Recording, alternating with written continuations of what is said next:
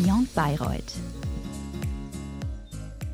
Herzlich willkommen zu einer weiteren Folge Beyond Bayreuth. Unser heutiger Gast ist zum ersten Mal auch ein gebürtiger Bayreuther. Herzlich willkommen an unseren Oberbürgermeister Thomas Ebersberger. Schön, dass du dir die Zeit genommen hast. Gerne. Thomas, vorneweg, wieso bist du für dein Studium in Bayreuth geblieben? Wieso hast du nicht andere Studienstätte, ja, deine Heimatstadt vorgezogen? Bei mir war es so gewesen, mein Vater war sehr früh verstorben, meine Mutter war da ein bisschen auf mich angewiesen, um das Haus zu halten. Und da war für mich dann von vornherein klar, dass ich versuchen werde, hier in Bayreuth zu studieren.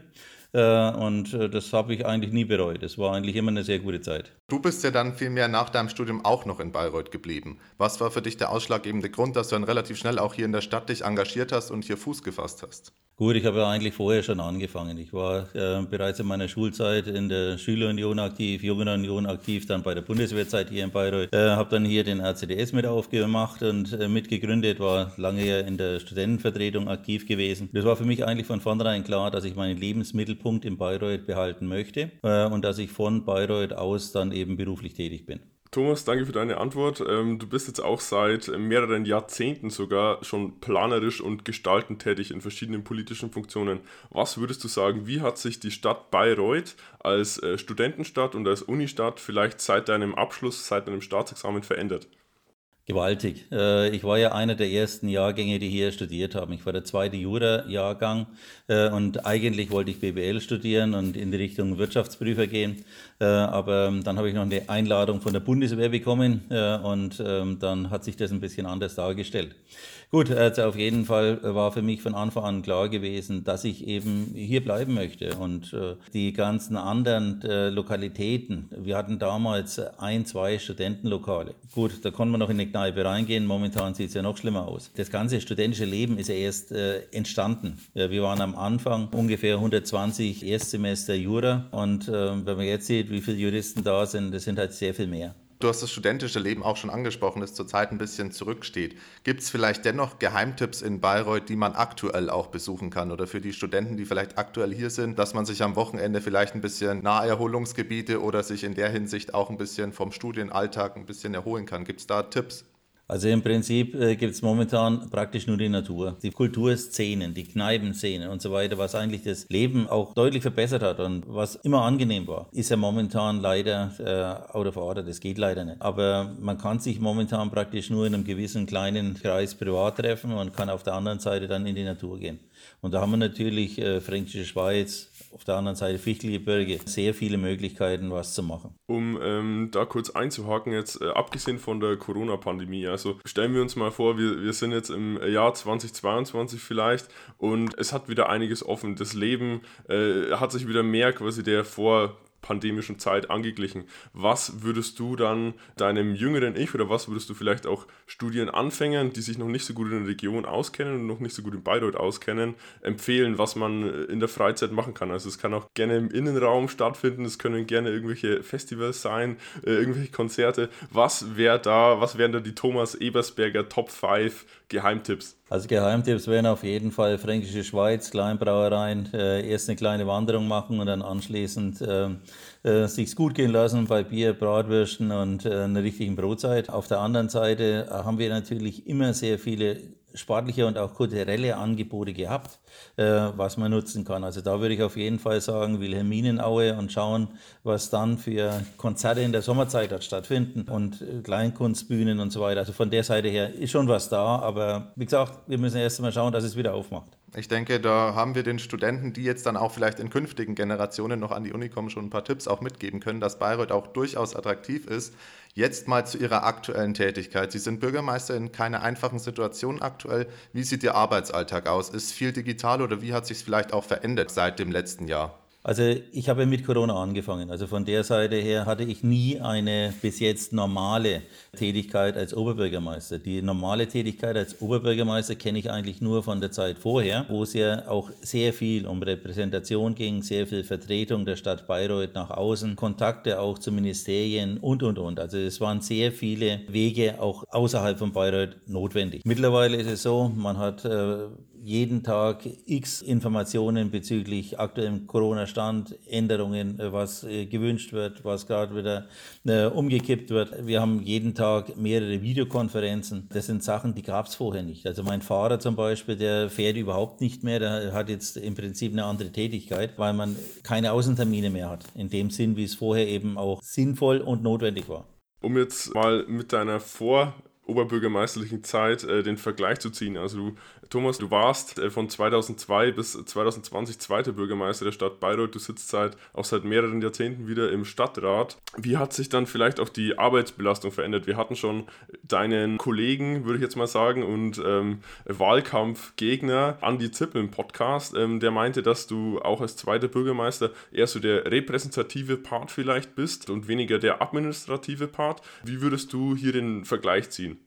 Das ist sicherlich richtig. Äh, der Oberbürgermeister ist hauptberuflich tätig, zweiter, dritter Bürgermeister in Bayreuth ehrenamtlich. Es könnte zwar hauptberuflich sein, ist aber in Bayreuth vorgezogen ehrenamtlich und äh, Verteilung dann auf mehr Referate und mehr Referenten. Deswegen war es bisher immer so gewesen, dass der zweite Bürgermeister in erster Linie OB vertreten hat, wenn irgendwelche Terminüberschneidungen waren und da gab es viele. Mittlerweile gibt es fast keine Terminüberschneidungen mehr, also die Repräsentationspflichten äh, fallen vom Oberbürgermeister schon praktisch weg und dann natürlich erst recht vom zweiten und dritten Bürgermeister. Die habe ich aber ganz anders in die Verwaltung mit eingebunden als vorher. Ich fand es immer ein bisschen äh, problematisch, äh, dass man auf der einen Seite zwar eine Vertretung nach außen hat, aber nach innen relativ wenig zu sagen. Und deswegen habe ich das also zu Beginn umgestellt und habe eben zweiten und dritten Bürgermeister gebeten, äh, bestimmte Bereiche mit verantwortlich zu übernehmen. Das machen sie beide, würde ich sagen, sehr gut, bemühen sich auch drum und schieben an. Und ich glaube, wir kommen ganz anders als Team rüber als in den Perioden vorher. Wir haben jetzt auch schon ein bisschen was über deine Tätigkeit als OB hier in Bayreuth erfahren.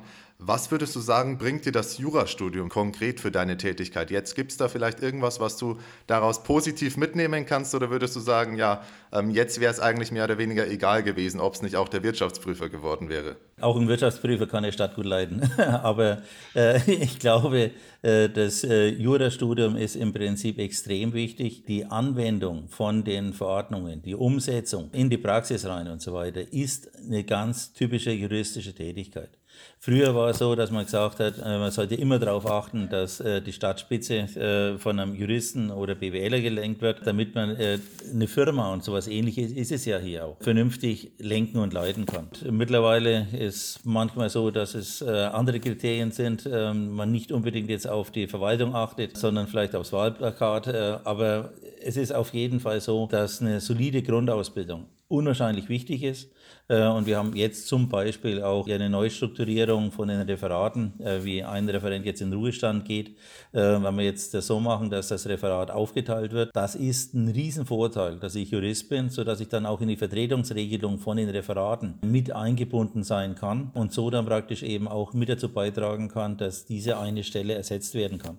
Danke dir, Thomas, für deine Ausführungen zur fachlichen Qualifikation eines äh, Oberbürgermeisters. Was würdest du sagen, welche charakterlichen Eigenschaften man vielleicht mitbringen muss, um erstmal überhaupt Politiker zu sein, um in der Politik tätig zu sein, um sich da zu behaupten und um dann eben das Amt des Oberbürgermeisters auszufüllen? Also ich glaube, das Wichtigste ist Interesse an der Kommune und an den Bürgern. Wenn man nicht bereit ist, äh, sich äh, mit jedem Bürger auseinanderzusetzen und mit einem äh, zu reden und zu versuchen, irgendwelche Lösungsvorschläge zu finden, hat man, glaube ich, in dem Beruf nicht viel zu suchen. Das heißt nicht, dass man jedem nach dem Mund reden muss und jedem sagen kann, ja, das finde ich klasse, du hast recht, wir müssen so weitermachen. Äh, man muss selbstverständlich seine Meinung vertreten und muss dann möglicherweise auch sagen, das geht nicht, das sehe ich anders. Auch wenn jetzt in deiner Nachbarschaft ein Haus entsteht, das du nicht haben möchtest, das wird trotzdem genehmigt. Wenn der Gewerbebetrieb kommt, ne, sagt man, ja gut, in die Straße brauchen wir trotzdem und dann muss man das durchsetzen. Also, äh, aber man muss vorher mit den Leuten reden und die Leute müssen auch wissen, dass sie ernst genommen werden und dass man versucht, eine Lösung zu finden und erst dann übers Abwägen eben seine Meinung bildet und sagt, wenn es jetzt dann abgewogen ist, dann ist es jetzt eben so weit, dass es entscheidungsreif ist und jetzt muss es dann auch umgesetzt werden. Also von der Seite her ist es sicherlich extrem wichtig, dass man großes Interesse an den Mitbürgern hat, aber auch, sagen wir so, ein gewisses Kreuz hat, dass man seine Meinung durchsetzt. Thomas, du hast die Bürgernähe angesprochen. Wir kennen auch schon ein bisschen was von deinem politischen Werdegang über Schülerunion, Junge Union, RCD RCDS. Wieso hast du dich dann auch im Nachhinein noch für Kommunalpolitik entschieden und bist nicht auf Bundes- oder Landesebene aktiv geworden? Sagen Sie zum einen, ich wollte in Bayreuth bleiben und zum anderen war es auch so, ich habe ja direkt nach dem Studium äh, ein Schild an die Wand genagelt, äh, Rechtsanwaltskanzlei Ebersberger. Das lief relativ schnell sehr gut an und da war ich auch sehr ausgelastet und da dann äh, auch so dass ich mir gesagt habe, davon kann ich auch sehr gut leben, das ist auch sehr schön. Deswegen nehme ich mein Hobby als Kommunalpolitik und Bundespolitik und Landespolitik setzt ja auch voraus, dass ein entsprechender Platz frei ist. Und wenn man mit den entsprechenden Personen, die diese Positionen innehaben, gut auskommt, kandidiere ich nicht dagegen um da gleich einzuhaken bei deiner eigenen Kanzlei. Also du bist ja immer noch Teil von EMC. Wie kannst du das mit deiner äh, Position bei der Stadt Bayreuth unter einem Hut bringen? Und wie hilft dir vielleicht auch diese Berufserfahrung jetzt weiter, um dich äh, für das Wohl der Bayreuther Bürger einzusetzen? Also zum einen, ich bin jetzt Beamter und kann demzufolge nicht mehr als äh, Anwalt auftreten. Meine Anwaltszulassung ruht und ich bin deswegen aus den Kanzleien ausgeschieden, bin also praktisch nicht mehr als Anwalt in irgendeiner Art und Weise tätig. Habe aber grundsätzlich noch meine Zulassung inne. Äh, zum einen, dass ich nach meiner beruflichen Tätigkeit als Oberbürgermeister wieder als Anwalt arbeiten kann. Auf der anderen Seite bin ich auch noch Vertreter der Anwälte in dem Vorstand der Rechtsanwaltskammer und die Periode läuft noch. Äh, und deswegen habe ich jetzt gesagt, das mache ich dann bis zum Ende mit. Nicht, dass äh, Bayreuth damit einen Vertreter weniger in dem Gremium hat. Und daneben bin ich noch in dem Versorgungswerk der bayerischen Rechtsanwälte und Steuerberater und Wirtschaftsprüfer und äh, Patentanwälte äh, in dem engen Vorstand mit eingebunden. Und diese Tätigkeit mache ich noch neben dem Oberbürgermeister. Aber das sind eben auch Ehrenämter und keine beruflichen Tätigkeiten. Genützt hat mir die anwaltliche Tätigkeit natürlich enorm, weil in welchem anderen Beruf kommt man so massiv mit den Problemen der einzelnen Mitbürger in Austausch als als Anwalt. Als Richter hört man im Prinzip die Richtung, was man möglicherweise vorgetischt kriegt, was schon selektiert ist. Der Anwalt kriegt im Prinzip die Probleme vor Ort direkt mit. Der ruft halt einmal nachts um zwei oder um drei äh, eine Familiensache an, weil sie Probleme gerade mit dem Partner hat und ähnliches. Da, da ist man ganz anders eingebunden als in anderen Bereichen. Ich brauche nie eine Bildzeitung oder ähnliches. Also das Lebensganze Fülle als Anwalt kann man da mitnehmen. Es ist ein sehr interessanter Beruf. Gehalt ist sehr unterschiedlich. Thomas, wir haben jetzt auch viel über deine ja, berufliche Auslastung erfahren. Jetzt nochmal, um auf dein Studium zurückzukommen. War es damals auch schon, die Universität Bayreuth ist ja sehr interdisziplinär auch ausgerichtet und versucht auch den Juristen wirtschaftswissenschaftliche Kenntnisse mitzugeben. Du warst zudem noch Gründungsvater des RCDS. Was hast du neben deinem Studium noch alles gemacht? Wie hast du das alles unter einem Hut bekommen? Sagen wir so, ich, äh, wir hatten damals einstufig Jura studiert. Das ist etwas anders als jetzt. Äh, das war äh, das sogenannte Bayreuther Modell, wo die Praxisphasen ins Studium mit integriert waren und wo man dann praktisch auch seine Referendariatstation teilweise an der Uni mit Vorlesungen zugebracht hat, weil man vorher bereits die praktischen Phasen mit eingebracht hatte. Also man kann es nicht direkt vergleichen mit dem, wie es jetzt abläuft. Bei mir war es so, dass ich von Anfang an gesagt habe, also ich mache nicht die Mindeststudienzeit, äh, ich lasse mir ein bisschen Zeit und äh, mache parallel eben noch andere Sachen mit. Ich habe in den äh, Semesterferien gejobbt, äh, habe mir meine Referendarzeit noch ein Wochenendhäusle gebaut. Ich habe mir da sehr viele andere Sachen noch zusätzlich äh, mit herangezogen. Und äh, das Hauptargument im Prinzip für mich war natürlich die politische Ebene, weil ich damals äh, den RCDS äh, sehr, glaube ich, in Bayreuth bekannt gemacht habe. Wir hatten damals 64 Prozent bei der Uniwahl, hatten im Prinzip 13 von, glaube ich, 20 Sitzen im Studentenparlament und hatten damit natürlich auch eine, eine Sonderstellung äh, in Deutschland, was mir auch noch ein paar Posten dann eben im Bundes- und Landesvorstand äh, mitgebracht hat. Mir auch äh, Angebote gemacht worden sind, dass ich im Bundesvorstand hätte weitermachen sollen. Es waren viele Sachen, die mich motiviert haben, auch neben dem Studium meine Freizeit zu beschäftigen. Ich habe dazu natürlich auch viel Sport gemacht und Natur viel gemacht. Aber ähm, natürlich, wenn es hart auf hart ist, dann muss das Studium ran und man muss alles versuchen, dass das dann vernünftig läuft. Um gleich bei der politischen Schiene, in der politischen Schiene einzuhaken, Markus und ich haben im Vorfeld des Podcasts einen Artikel über dich gesehen, ähm, über dein 16-jähriges Ich. Da meintest du, du möchtest äh, Politiker werden. Und man kann es ja aus deinem Lebenslauf jetzt schließen, also der Plan ist vollständig aufgegangen. Hat sich das dann auch so durchs Studium durchgezogen? Also bist du wirklich ans Studium rangegangen und hast gesagt, okay, ich möchte jetzt in die Politiker-Kaderschmiede Universität Bayreuth und danach als äh, Oberbürgermeister Thomas Ebersberger rauskommen? Oder gab es vielleicht während des Studiums auch den einen oder anderen Rückschlag oder, oder die eine oder andere andere Idee, die du ganz interessant fandest äh, und die dich vielleicht auch so von dem Weg so ein bisschen weggebracht hat? Sagen wir so, ich hatte nicht jetzt das äh, Ziel, das muss ich machen und das ist mein absoluter äh, Lebenstraum. Bei mir war es immer so, wenn ich was mache, egal wo ich platziert bin, ich muss immer schauen, dass ich im oberen Drittel mitschwimme und schaue, dass ich mich da dann äh, zurechtfinde, egal wo. Ob ich jetzt Fliesenleger machen würde oder Bäcker oder Wirtschaftsprüfer, völlig wurscht. Ich muss schauen, dass ich im oberen Drittel sei. Als, wie gesagt, als 16-Jähriger ist mein Vater gestorben und da bin ich halt einmal so durch den Garten gelaufen und war ziemlich deprimiert. Und da kam halt zwei zweite Bürgermeister und der Landrat äh, vorbei, dann haben wir uns ein bisschen unterhalten. Und dann kann ich mich noch gut daran erinnern, wie ich dann zurückgelaufen bin und gedacht habe, Mensch, das wäre eigentlich auch was, könntest du auch machen in deinem Leben. Dass das sich dann in diese Richtung entwickelt. Gut, ich war immer politisch äh, interessiert. Ich habe immer gesagt, wenn andere das machen, was ich für richtig halte, kann ich mich rausklinken. Das war aber sehr selten der Fall. Deswegen habe ich mich meistens immer irgendwo mit eingemischt und äh, meinen Kommentar und meinen Senf abgegeben. Und dann hat sich das halt so entwickelt. Und eigentlich in die Schülerunion reingekommen, bin ich auf einer ganz anderen Ebene. Ich war 72 äh, bei der Olympiade Boote. Jetzt kann ich es ja sagen, also ich muss mich da bei meinem Geburtsdatum etwas verschreiben, weil man äh, sonst mit dem Jugendschutz äh, mich nicht hätte arbeiten lassen. Dann war ich in einem großen Raum mit untergebracht, wo das jüngste KPD-Mitglied Deutschlands äh, platziert war. Der wollte mich immer zum Kommunismus überzeugen. Und immer wenn ich gedacht habe, ich hätte ihn rhetorisch erlegt, hat er gesagt, äh, informiere dich erstmal. Ja, und dann habe ich mich halt da noch ein bisschen mehr damit beschäftigt, habe dann gesagt, ja gut, CSU ist das geringste geringste politische Übel. Äh, dann trete ich in die CSU Nachwuchsorganisation ein. Ich habe mir auch lange Zeit gelassen. Ich bin zuerst in die Schülerunion, dann anschließend bei der Bundeswehr in die Jungenunion, dann anschließend RCDS und äh, wie ich dann Konventsvorsitzender war, wurde ich auch vom CSU-Kreisvorstand äh, kooptiert. Nach eineinhalb Jahren haben sie festgestellt, dass ich nicht CSU-Mitglied bin und immer schön mitgestimmt habe. Also von der Seite her bin ich dann danach halt reingedreht. Aber es war nie so, dass ich jetzt immer gesagt habe, ich will eine politische Kaderschmiede und ich will das durch.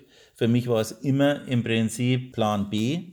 Plan A war, dass ich äh, einen Beruf habe, wo ich unabhängig bin, wo ich gut davon leben kann und wo ich mich verwirklichen kann. Politik war eigentlich immer am Anfang mein Hobby. Gut, jetzt habe ich mein Hobby zum Beruf gemacht. Thomas, es hat ja dann auch ganz gut funktioniert. Du hast ja was Ordentliches gelernt. Es hat dann auch ähm, mit der Kanzleigründung gut funktioniert. Die Kanzlei lief ja auch gut, wie du gesagt hast, ähm, und läuft ja auch immer noch gut, nur dass du dich halt jetzt fokussierst auf dein Bürgermeisteramt. Du bist selbstständiger Rechtsanwalt für Familienrecht. Hat sich das im Studium schon so herauskristallisiert oder kam das dann irgendwie durch eine besondere Erfahrung, dass du da irgendwie ein ähm, besonders einschneidendes Erlebnis dann gemacht hast? Oder hast du im Studium schon gesagt, ja, das ist das Rechtsgebiet, für das ich mich am meisten begeistern kann und da kann ich vielleicht am ehesten auch anderen Leuten damit helfen?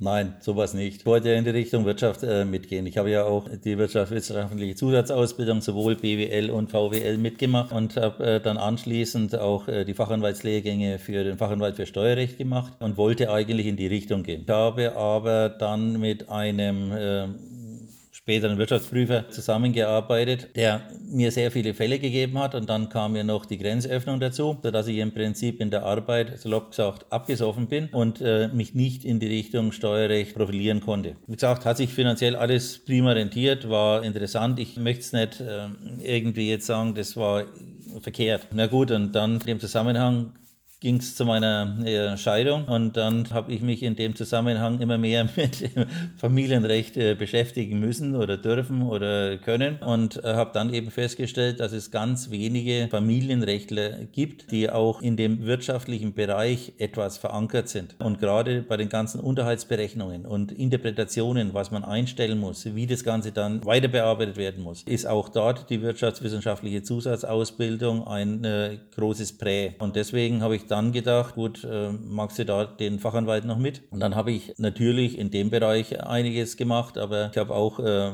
des, äh, den zertifizierten Testamentsvollstrecker und äh, ich habe auch äh, manch andere äh, Rechtsbereiche noch mitgemacht. Verkehrsrecht habe ich sehr viel gemacht, weil ich nicht wollte, dass ich nur Familienrecht mache. Da hatte ich immer den Eindruck, wenn ich im Prinzip zwei oder drei wirklich streitige Scheidungen parallel habe, kriege ich das zeitlich nicht mehr durch. Das sind so punktuell fordernde Zeiten, da hat man keine Luft für andere Sachen. Ganz am Rande Am Anfang habe ich auch noch ein paar Strafsachen gemacht, aber Strafsachen und Kommunalpolitik geht praktisch ganz, ganz schwer, wenn man sich zeitlich äh, massiv engagiert weil die Termine so schnell hintereinander terminiert werden, dass man dann eben bei vielen anderen Terminen in der Kommunalpolitik nicht erscheinen kann. Deswegen habe ich mich zum Beispiel aus dem Strafrecht komplett rausgezogen, wenn mehrtägige Verhandlungen oder ähnliches äh, denkbar gewesen wären. Also von der Seite her habe ich mein Leben schon an der Kommunalpolitik mit ausgerichtet. Danke für den Einblick, Thomas. Wir haben jetzt die letzten paar Minuten sehr viel über deine Vergangenheit geredet. Lass uns doch mal den Blick auf deine Zukunft richten. Was hast du im Moment noch für Ziele? Also sowohl politisch als auch beruflich. Was steht in der nächsten Zeit an und was ist vielleicht auch für dich mittelfristig jetzt äh, so ein Ziel, von dem du sagst, okay, das will ich jetzt noch unbedingt erreichen? Also es ist ja so, dass ich äh, nur eine Periode habe. Danach ist ja die Altersgrenze, dass ich nicht weitermachen kann.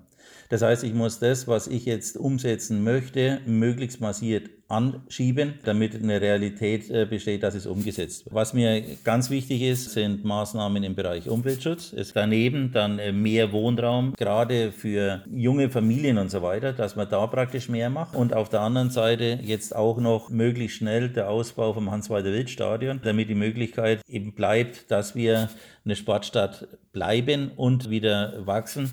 Weil ich glaube, auch gerade für die Jugendlichen und so weiter ist es extrem wichtig, dass man ein breites äh, Spektrum an sportlichen Aktivitäten anbieten kann. Und da sind wir, glaube ich, mit Basketball erste Liga, also die zweite Liga und dann möglicherweise Fußball dritte Liga für so eine Stadt mit 75.000 Einwohnern sehr gut aufgestellt. Wir haben momentan eine gewisse Möglichkeit und das sollten wir auf jeden Fall versuchen auch umzusetzen. Ja, Thomas, dadurch gewinnt die Stadt Bayreuth ja noch mehr an Attraktivität. Gibt es vielleicht eine Sache, die du den interessierten Jurastudierenden noch mit auf den Weg geben möchtest? Warum sollte man sich für Bayreuth entscheiden? Und vielleicht auch an die Leute, die schon hier sind, warum sollte man die Zeit in Bayreuth in besonderer Erinnerung dann auch behalten? Also ich glaube, äh, dass Bayreuth eine sehr hohe Lebensqualität hat äh, und das Preis-Leistungs-Verhältnis auch äh, klasse ist. Ich glaube auch, dass man in so einer überschaubaren Stadt die Freundschaften vertiefender hinkriegt als äh, in großen Universitäten. Bei uns war es noch so, dass man teilweise am Markt hat aufpassen müssen, dass der Professor einen nicht zuerst gegrüßt hat, weil die Relation noch so persönlich war. Das ist jetzt heute sicherlich nicht mehr der Fall. Aber trotzdem haben wir eine überschaubare, familiäre Universität, die Spielräume bietet und auch kreativ ist.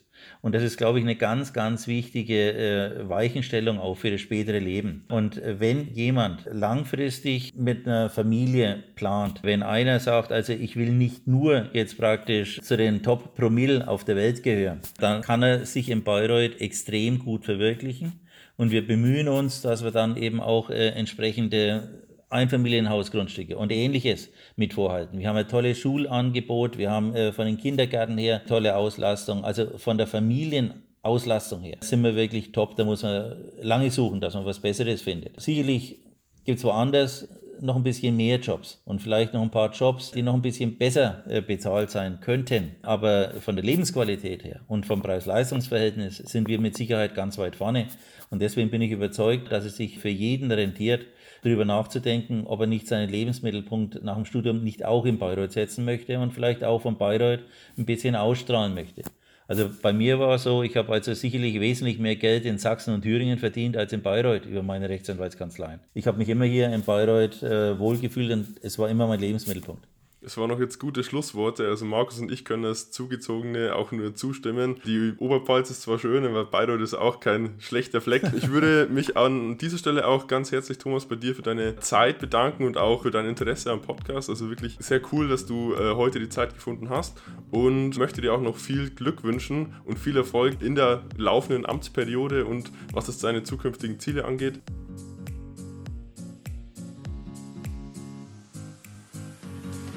Beyond Bayreuth